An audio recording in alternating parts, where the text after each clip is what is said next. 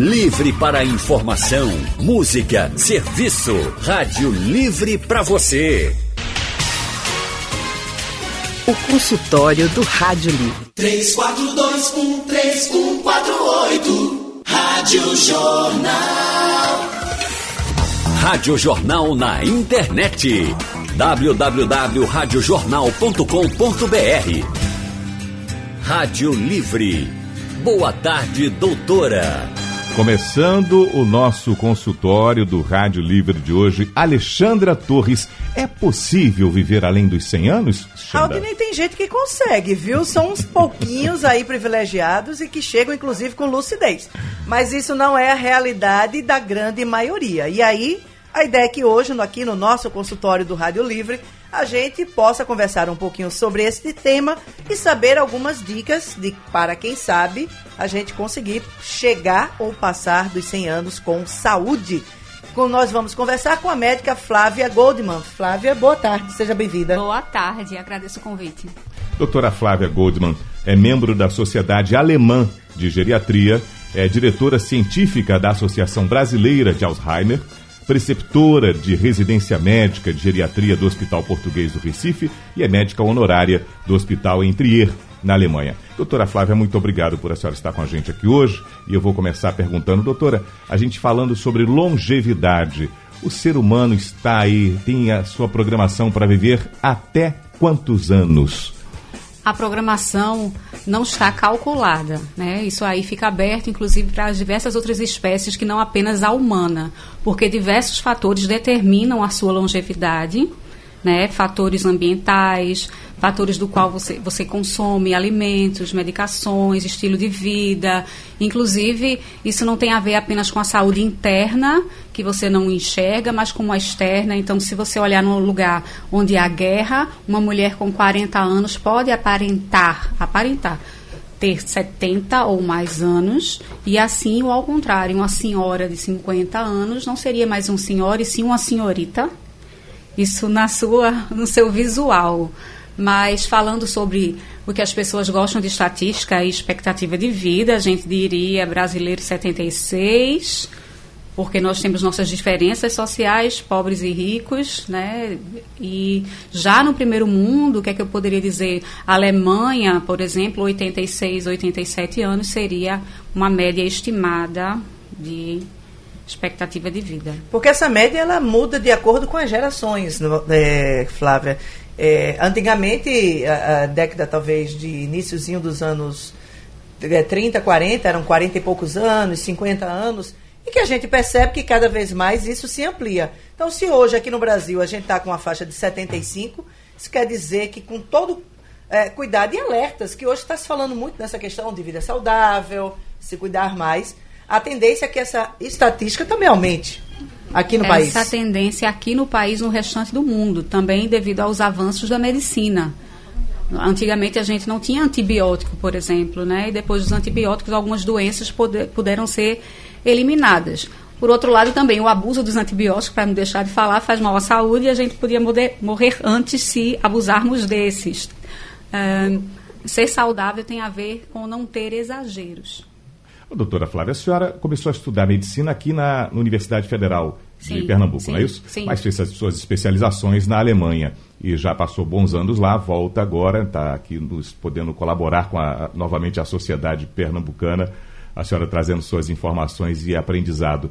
O, o que mais é significativo nesses anos que a senhora percebe de formada, quando saiu inclusive para poder se especializar na área, para o que hoje encontra como qualidade de vida e realidade é, no tratamento de longevidade? É, eu diria que primeiro, é, partindo do princípio do egoísmo, que nós queremos o bem para nós, o alemão ele enxerga muito a sua geração imediatamente após ele. Então ele se distancia um pouco desse egoísmo e tenta preservar e multiplicar esse conhecimento do envelhecimento saudável. Então existe um respeito e um desejo do jovem que o idoso seja bem cuidado e ele também deseja educar esse jovem para receber o idoso. Existe um sistema, um tipo de aula que até dou aqui, chama-se Instant Aging, significa envelhecimento imediato, no qual um simulado de como envelhecer imediatamente ocorre. Então, eu pego uma pessoa que está no workshop e amarro os pés, coloco uma tipóia, faço ela sentir-se como um idoso e imediatamente nós temos e desenvolvemos uma empatia para saber que nós também envelheceremos e teremos algumas restrições, algumas dificuldades. Isso aí é uma preparação que, inclusive, é feita em ambiente de comunicação direta com o idoso, como hospital, profissionais de saúde, hotéis recepção de, de hotéis, por exemplo. E, por fim, o mais belo, crianças a partir de 10 anos na sua escola tem um momento de instant aging e é por isso que existe um encontro intergeracional bem positivo de respeito e assim o sistema é construído de forma favorável ao envelhecimento. Você falou, Flávia, sobre a questão da medicina, né, que hoje já está bem avançada e que nos ajuda a ter, digamos assim, mais saúde, pelo menos em termos físicos. E a gente fala também da medicina estética, que hoje cada vez mais vai trabalhando com as pessoas que querem, digamos assim, retardar o efeito do envelhecimento. Uhum. E aí eu te pergunto, é, e a gente está vivendo um momento de sociedade onde o culto a essa juventude eterna, ela está muito forte. As pessoas é, querem manter a afeição dos 30 com 70 anos de idade ainda. Então, o que não falta são recursos. Eu te pergunto, é saudável ter esse tipo de comportamento ou não? Ou aceitar essa passagem do tempo com a, a tranquilidade da passagem? Isso faz com que, inclusive, a gente envelheça mentalmente mais saudável. Eu acho que há menos sofrimento naqueles que aceitam o envelhecimento eu não poderia dizer mais saudável ou menos saudável. Existe uma questão na psicologia, quando a gente estuda, até na cadeira do curso de medicina, que é a negação. Toda vez que nós enxergamos um processo que seja doloroso, então entenda, eu ver o meu pai ficando velho é doloroso para mim como filha. E aí tem uma explicação. Então é melhor negar. Do mesmo jeito, quando eu ficar velha, se eu puder esticar meu rosto e não me ver velha, eu fico com menos medo de envelhecer. Então é uma negação. E quando a gente enxerga o nosso pai, que já está velho de fato, eu tenho que confrontar e enxergar isso. Então, os filhos, essa geração de 40 anos, quando veem os seus pais com 80, eles sofrem muito e tentam mudar a a normalidade, o que é comum, que é envelhecer. Será que eu posso manipular isso? A gente está com tanta tecnologia, eu posso manipular. Então, se eu pensar que eu posso trocar um joelho, porque ele está com artrose, então eu troquei uma peça. O coração eu posso fazer um transplante, troquei uma peça. O cérebro, o cérebro a gente ainda não conseguiu realmente fazer aquele transplante que funcionasse duradouramente, né? Que a pessoa pudesse usar, então experiências sim, mas não aquele que fez o transplante de cérebro e conseguiu usá-lo, né, para dizer isso. E além disso, nós temos clonagem, nós temos desejos de congelamento para encontrar no futuro. É, então, teoricamente, nós não temos, nós não estamos preparados para morrer, que dirá para envelhecer. É meio, não sei qual mistério, né? Que, que tá, eu prefiro é, tentar, aos poucos, desmistificar isso e achar muito natural. Agora, quem se sente não legal porque não está bonita, acha que isso não é belo e quiser trocar, ou se enfiou, ou se afundou numa depressão, contanto que não deixe sua saúde em risco, digamos, fazer 20 cirurgias plásticas, não lhe bastou uma ou duas, esses limites precisam ser olhados. É como eu disse, saúde tem a ver com exagero sim ou exagero não. Ok, obrigado, doutora. Nós estamos de volta no consultório do Rádio Livre, falando sobre longevidade. É possível viver 100 anos com qualidade de vida, passar dos 100? A doutora Flávia Goldman está conosco aqui nos atendendo. Daqui a pouco temos já perguntas pelo painel interativo e no telefone você pode participar também. Mas, doutora, a preocupação com qualidade de vida. Essa qualidade de vida está ligada ao que? Alimentação, a medicação correta, exercícios? Quais são as dicas que a senhora, enquanto especialista, diz que são necessárias para a gente chegar envelhecendo bem? Essas dicas que você acabou de citar, de alimentação, de exercício, regrado, isso aí é bem óbvio, não dá para dizer a, a fórmula de cada um, né? Porque cada um tem um jeito de ser, eu não posso obrigar é, um sertanejo a comer uma, uma massa, massa italiana com aquilo que ele quer, aquele tempero. Eu tenho que separar, estudar a biografia de cada paciente, respeitar essa biografia e aí estipular o seu tratamento certo? E em relação, independentemente da questão cultural e exercício físico, isso está para todos. E a gente sabe que quanto mais a gente usar o corpo, melhor ele fica. E quanto menos a gente usar, tem aquela expressão que a gente costuma dizer, ficou entrevado, uhum. ele é um velhinho entrevado. Então, um segmento do corpo, por desuso, ele ficou ruim. Então, quem não brincou com seus netos no chão e permitiu que uma babá fizesse por si, deixou de poder se levantar do chão quando se deparar com a situação muito triste do idoso, que significa a sua primeira queda a sua primeira queda é que você não se levanta do chão.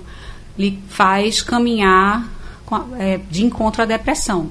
É o primeiro caminho, a primeira seta, primeira linha para se conectar com a depressão é quando você não mais se levanta, porque isso é humilhante, você sente que precisa já morrer muitas vezes, já de imediato. É o primeiro pensamento, agora já dá para eu morrer, aquele idoso que cai. Então, quem faz exercício físico melhora a musculatura e olhe, se a gente for ampliar o pensamento, diz, olha, eu gosto muito da densitometria para ver se eu estou com osteoporose. São diversos temas, né? Mas a gente tem que lembrar que antes do osso nós temos os, o, os músculos. E quem sustenta o esqueleto são os músculos. Então existe uma condição que tem a ver com a nutrição e com o exercício de resistência, que chama-se sarcopenia. Então aquela musculatura com diminuição de força, diminuição, diminuição de qualidade de músculo. A musculatura precisa ser usada porque ela sustenta o nosso esqueleto e permite que nós façamos todas as ações do movimento do corpo. E quem não movimenta pode cair a imobilidade e, por fim, é o que vemos um idoso acamado, que é o horror, né? Flávia, a, com o passar do tempo, naturalmente o nosso corpo ele vai perdendo, digamos assim, meio que a capacidade de produzir algumas coisas. É, como é que fica essa questão da reposição? Ela é saudável? Ela é necessária? Até que ponto? Vamos falar um pouquinho sobre isso? É, eu falo sim. Veja, então se eu envelhecer, a maioria das minhas funções elas ficam lentificadas. Não quer dizer que eu não tenha determinados hormônios, determinadas enzimas, mas elas podem também, por excesso de uso, eu fui usando meu, por exemplo, minha, meu joelho tanto, tanto, eu corri com tanto impacto que eu tive uma artrose. Eu usei demais, então eu fiquei artrótica. Se eu for um paciente obeso desde cedo, que come tudo, glicose, muita glicose, muita massa, o pâncreas ele é obrigado a desde cedo trabalhar demais para colocar essa glicose dentro da célula. Então, essa condição faz com que você se torne um diabético do tipo 2, que é essa diabetes que vem com a idade, Sim. cada vez mais cedo. Então, eu não sou velhinho de 70, quando alguém quer chamar uma pessoa de 70 velho. Com 50, 45 anos já está com diabetes. Aí eu digo, então, um hormônio, ele foi produzido em menor quantidade por incapacidade do órgão. Então, mesmo sendo tipo 2, aquele que toma comprimidos e não insulina, ele tem menos insulina a ser é, liberada pelo pâncreas. Ele não é um possuidor da quantidade total de insulina que um não diabético é. Isso é um exemplo. Uhum. Uma outra condição interessante do pâncreas no envelhecimento é a sua função exócrina, porque é, diabetes tem a ver com endócrino. Exócrino é aquela função da glândula que é uma glândula mista, o pâncreas. Então, quando eu ficar velhinho, pode ser que o meu pâncreas fique também velhinho e ele não vai é, secretar é, enzimas pancreáticas. E aí surge uma condição chamada diarreia crônica no idoso. E a pessoa faz: o que é que ele tem, hein? É intolerância à lactose? Será que pode comer lactose? Ah, não é o glúten. Ele tem uma alergia, ele é delicado. Aí no final era essa enzima que estava hum. diminuída em quantidade e nós podemos dar. Então é um suplemento. Você poderia dizer: eu dei hum. enzima pancreática para aquele que estava com falta dela. Certo. Mas você não vai suplementar itens que não estavam faltando. Tanto é que o nome é suplementar. Não é dar sem estar faltando. Hum, porque o excesso também pode provocar já outras coisas. O excesso vai provocar outras coisas, mesmo porque, entenda, na condição do paciente mais velho, os órgãos são mais velhos, como eu acabei de falar. Uhum. Então, fígado e rins são mais velhos, e eles são órgãos de metabolização. Se eu der um trabalho maior para um animal mais velho, ele não se cansa mais rápido. Isso. Eu consigo pegar um idoso e dizer, suba agora, três lances de escada, agora. Ou eu aponto e mostro o caminho do elevador para ele. Né? Então, eu não posso exigir muito de quem não pode lidar. Então, como remédios e os efeitos químicos eles não são visíveis aos nossos olhos, fica difícil de explicar e convencer que esse excesso pode ser danoso para o seu fígado, que um polivitamínico, ele não tem uma vitamina, ele não é só vitamina C. Aí ele tem selênio, vários itens e todo mundo fica achando lindo. Mas na verdade, eu estou lhe dando um saco com 30 itens uhum. para o fígado resolver. E se você não precisar deles todos? Vai ter que excretar. Hum. Doutora Flávia, ah, em que momento eu devo começar a me preocupar? Vamos falar para o pessoal tentar abrir esse guarda-chuva agora. A partir de que momento a pessoa deve se preocupar com a velhice que é lá onde ela quer chegar, até onde ela vai, e para quem já está também na sua terceira idade, que fala, puxa vida, por exemplo, se a senhora disser para mim aqui, olha, Raul, é a partir dos 20, a partir dos 15, a partir dos 30, aí eu que tenho uma pessoa que está ouvindo a gente diz assim, poxa, mas eu já tenho 60, vai adiantar eu começar a me preparar agora? Uhum. O que, é que a senhora diz para quem está é, mais jovem, em que momento ele deve começar a se preocupar com a velhice que vai ter, e para quem já está na terceira idade nunca pensou em envelhecer, o que é que ele deve começar a fazer? É, o do correr atrás da terceira idade, é. o do aquele mais jovem, na verdade, então nós vamos construir a nossa vida. Como eu falei na questão específica, doenças crônicas degenerativas, né? Então, se eu tenho diabetes, eu tenho ela para sempre. Então, ao passo que o tempo vai levando, mais tempo eu tenho de degenerar órgãos alvo. Se eu tivesse me cuidado desde cedo, que o número ia dizer, então eu fui um pai e uma mãe de uma criança, que eu não ofereci apenas massa para ela. Então ela não se tornou um gordinho, um super size boy, aquela coisa que só comeu fast food a vida inteira, porque certamente ele vai gastar o seu órgão antes. Mas digamos que você passou por essa fase, seus pais foram ótimos, você era uma criança saudável e está agora com 30 anos. Parei de crescer, digamos uhum. assim, né? Parei de crescer com 20, alguma coisa assim com 18 eu já estou começando, eu atinjo um platô e começo a degenerar. Então, se você olhar, a coluna vertebral começa a ficar diferente, a visão aos 40 anos ela perde 40% imediatamente, como uma grande surpresa. É uma função que, evidentemente, muda no, na síndrome do braço curto. E a verdade, dos 60 anos, eu não me cuidei, digamos, eu não fiz o exercício físico, eu comi Sim. tudo que eu queria, agora dá tempo de alguma coisa, nunca é tarde, dá tempo. Talvez eu não possa mudar o fato de você ter fumado no passado 30 eh, cigarros por dia, mesmo que você tenha parado. Se ao escutar, se eu fizer um raio-x, vai estar tá lá marcado. Então existe uma conta. A conta do excesso. Quem fez o excesso vai gastar mais rápido do seu corpo e assim ou a gente troca de peça, ou a gente vai começar a sofrer com doenças, que aí não é mais senescência, não é o envelhecimento natural, doenças me atropelam no meio do caminho. E as dicas são exercício, alimentação saudável, com é, aproximação de equipe multidisciplinar, que compõe, por exemplo, por que não conversar com uma nutricionista detalhes sobre isso, porque uma dieta não é única para Estamos de volta com o consultório hoje para você que quer viver além dos 100 anos de idade. Estamos com a médica Flávia Goldman aqui conversando conosco. E aqui no nosso painel interativo já tem algumas participações. O Antônio da Cruz, lá de Camaragibe, ele diz o seguinte: parabéns pelo tema. Minha sogra vai fazer 100 anos em dezembro. Lúcida, saúde boa para a idade, anda devagar, conversa bem e irradia uma energia bem positiva. Estamos nos organizando, doutora, para conseguir comemorar essa proeza. Ela se chama Maria Helena e mora em Alberto Maia, em Camaragibe. Dona Maria Helena, parabéns. O que, é que a senhora diz para ela, doutora? Eu digo parabéns, envelhecimento bem sucedido. Muito bem, Dona Maria Helena. Temos aqui o Severino Valeu, Antônio Ramos. da Cruz. Severino Ramos, lá em Roda de Fogo. Ele diz o seguinte, outra dica para chegar aos 100 anos. Chega a seus 100 anos assim. Um, exercícios. Dois, boa conversa. Três, bom livro. 4. Três xícaras, dia de café. 5. Comer pouco. E 6. Rir de com força. Com força é uma boa risada, né, Severina? Tá certo. Gostei. Olha, Marina de Boa Viagem está com a gente ao telefone. Oi, Marina, boa tarde. Boa tarde para você, para... Alexandra? Alexandra? Alexandra e a doutora a tá Flávia. Pode falar, faça a sua é, pergunta. Boa tarde, doutora. É, a minha família, graças a Deus, é, é, é morre muito tarde. A minha mãe está com 90, ela fez 95 agora em junho, e a minha tia 96. Mas o problema, a minha tia só está com problema no ouvido, que ela, o médico fala, ah, não mexa no ouvido que vai encher de cera. Ela ficou sem limpar muito tempo, aí teve que fazer uma lavagem, agora está surda, está usando aparelho. Quer dizer, totalmente não.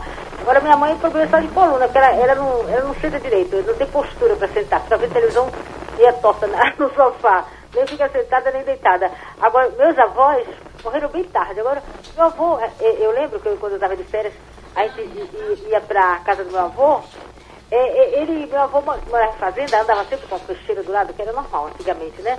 Esse pessoal de fazenda anda armado, assim, para cortar a palma, pulgada, aquelas coisas, cortava cedo, que é muito saudável. Inclusive, essa maneira cortar cedo. E aquelas comidas que tinham lá na, na, na fazenda não tinha agrotóxicos, né? Então era vida saudável, mel de abelha, fazia, tinha casa de farinha, essas coisas todas. Meu avô, com 90 anos, levantava a perna, saía no cavalo, sabe? Ia pra, pra feira, aquelas coisas todas. O avô do meu pai também. Era uma vida saudável. Agora, o que eu acho também, não sei, eu não gosto de tomar remédio, mas eu acho que esse negócio de tomar remédio, toma remédio para isso, para aquilo, parece que essa mistura de, de, de, medicamentos parece que prejudica mais ainda. Porque antigamente eu não via ninguém assim na rua. É, eu ia meu avô, quando eu ia pro interior, eu achava uma festa, eu ia no mercado, ir para aquela feira do interior, eu não via ninguém de moleta, de, de, de bengala, de andador. Hoje em dia, tudo na rua é todo mundo torto, todo mundo troncho, impressionante. Eu acho que, eu não sei. É, graças a Deus a minha família está. É, a minha tia morreu com 106 anos. Eu acho que é um estilo de vida e também, é, é, é, é, não sei. É sorte também, viu? Obrigado, Marina. Doutora, parece que a nossa querida Marina tem uma família com uma longevidade bem avançada, Sim. né? Isso é bom para ela, inclusive, né, para a própria Marina, porque geneticamente falando ela deve ter uma chance grande de viver bem. É sabido também que quanto mais velho, é, possivelmente a pessoa é saudável, ninguém atinge uma idade avançada sem ter sido saudável todo o tempo. Uhum. A gente sabe que pela expectativa de vida existe um, uma conta do Canadá que quando você faz 85, se você atingiu 85 é porque você era saudável. Você ganha imediatamente mais 7 anos. Já vai estar tá garantido fazer Opa. 92. Ah. É uma conta Doutora, e, e pra, só para complementar, nessa situação em que a gente tem uma família que, ah, meus parentes, muita gente morreu já com os 90 e tanto e tal, é hereditário também um pouco, da gente herda um pouco dessa longevidade? Vem nos genes? Eu creio que sim. Principalmente essa, essas pessoas que, não digo 90, mas esses, essa, essa, esse grupo especial que a gente diz centenário, 100 plus. Esse pessoal realmente é escolhido, ele é selecionado. Se você olhar, ele não tem diagnóstico, ele não é adoecível, ele não adoece. Ele quebra, a máquina desliga. Ficou velho, ele parte, ele não, não chega a ser uma pessoa doente. Gente, vamos ao município de Escada. Ivonete está lá, está acompanhando aqui o nosso consultório. Ivonete, boa tarde. Oi, Ivonete? Perdemos aqui a linha da Ivonete. Deixa eu ir então aqui ao painel interativo. Doutora é, é, Flávia, tem uma pergunta aqui do Dudu de Vila Rica, lá de Jabotão. Ele pergunta: quem envelhece mais rápido? Quem tem a cor preta ou quem tem a cor branca? Eles envelhecem igual. É tipo, quando dois objetos caem ao mesmo tempo, eles vão cair no chão ao mesmo, ao mesmo tempo. É, a cor não determina, mas sim os fatores outros, que seriam uh, o que você comeu, o ambiente em que você viveu. Então, não está dependendo da, da cor da pele, o tempo da gente viver. A gente enxerga, às vezes, a pessoa branca por conta da fotossensibilidade, mais manchas senis, manchinhas. Quem era branco liso, a pele ficam com manchinhas, umas sardas, né? Então, isso é mais visível. Então, quem tiver a cor escura, algumas manchas ficam mais difíceis de serem vistas, mas isso é uma questão visual e não representa realmente a saúde e o tempo que vai viver. O sargento Marcos Maciel, lá de Caruaru, ele diz o seguinte: pacientes que tomam grande quantidade de remédio para hipertensão, diabetes, taxa alterada, o que é que devemos evitar de uma alta medicação? Qual o risco de uma terceira idade em diante? Para que já toma Olha, muito A medicação? questão de remédio é muito séria. Eu, eu realmente eu olho detalhadamente o que chama de lista de remédios. Quem usa mais de quatro medicações diferentes, a gente chama polimedicação.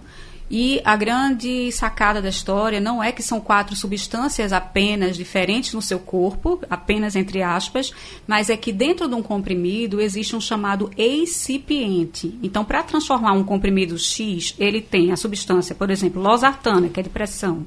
Ele só o nome da substância, sem propagandas. Ele tem cristalose, lactose, povidona, butil hidroxitolueno, dióxido de silício, corante azul, cos- corante amarelo crepúsculo.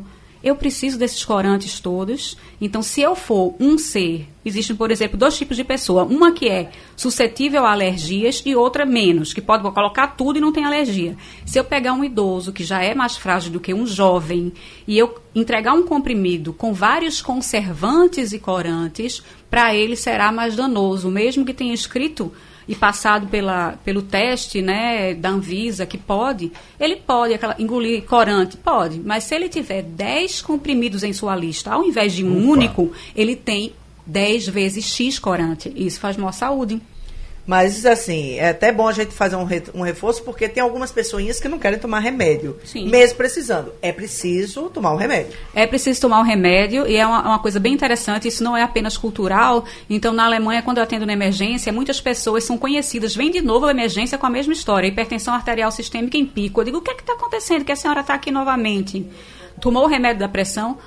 Não, eu não estava com pressão alta, de achar que a pressão alta é só na hora que mede. Hum. Entendeu? Então, claro, se você está usando regularmente, a sua pressão não está alta. Se você suspende hoje, a sua pressão se mantém boa ainda alguns dias, porque existe um, uma organização no seu corpo. Quando a, a, existe uma metabolização completa da droga, você tem um pico hipertensivo. Então, eu tenho que dizer bem claro: é uma doença que não tem cura, é uma doença crônica, hipertensão arterial sistêmica. Hum. Então, não é porque você aferiu a pressão um dia que deu boa, ou até três dias e deu boa, que é para tirar o remédio. Sua pressão estava boa porque você estava tomando a medicação. Não tá ouvindo, né, dona Miriam? Não sem contar para o médico. Vamos lá, vamos. A gente está chegando ao finalzinho do nosso, do nosso consultório de hoje, né, Xanto? Fazer uma questão aqui rápida, estou pedindo para a doutora responder rapidinho. É o seguinte, a, a Aparecida Lima é uma, é uma mulher, é uma mulher. doutora. A Aparecida diz assim, tenho 57 anos, saúde boa, nenhuma doença grave, nem diabetes, tudo ok. Mas o meu problema é que fiz a desintometria óssea e o resultado foi osteoporose no fêmur e na coluna. Pergunto, tem como reverter através de alimentação e exercícios físicos, doutora? Ou controlar? Tem, tem como melhorar. Mas se eu digo, eu estou com osteoporose, eu já passei do tanto que a gente chama de osteoponia, que é uma diminuição da massa óssea sem estar porótica, que é uma etapa intermediária, que se eu fizer alimentação e exercício, eu poderia superar. Mas a porose já seria chamada doença e eu precisaria de remédios específicos aliados a esses itens, alimentação, e exercício físico. Então, a dona Cida tem que cuidar, né? Vai ela tem, ela vai ter que ir ao médico. Não dá para ser sem médico neste caso. Tá vendo, hein, dona Aparecida Lima do Ibura?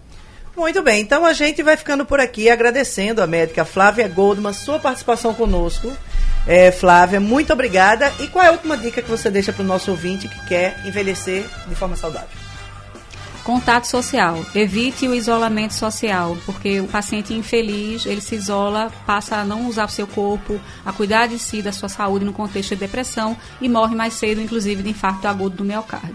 Obrigado, doutora Flávia Goldman. Doutora Flávia é membro da Sociedade Alemã de Geriatria, diretora científica da Associação Brasileira de Alzheimer, preceptora de residência médica de geriatria no Hospital Português do Recife e médica honorária do Hospital Entrier, na Alemanha. E você pode ter contato com a secretária dela pelo telefone que é zap 99284 repetindo, 99284 1577. Obrigado, doutora Flávia. O Eu nosso que agradeço, foi um prazer com vocês aqui essa, essa tarde. Essa... Sugestão ou comentário sobre o programa que você acaba de ouvir, envie para o e-mail ouvinte@radiojornal.com.br ou para o endereço Rua do Lima 250, Santo Amaro, Recife, Pernambuco.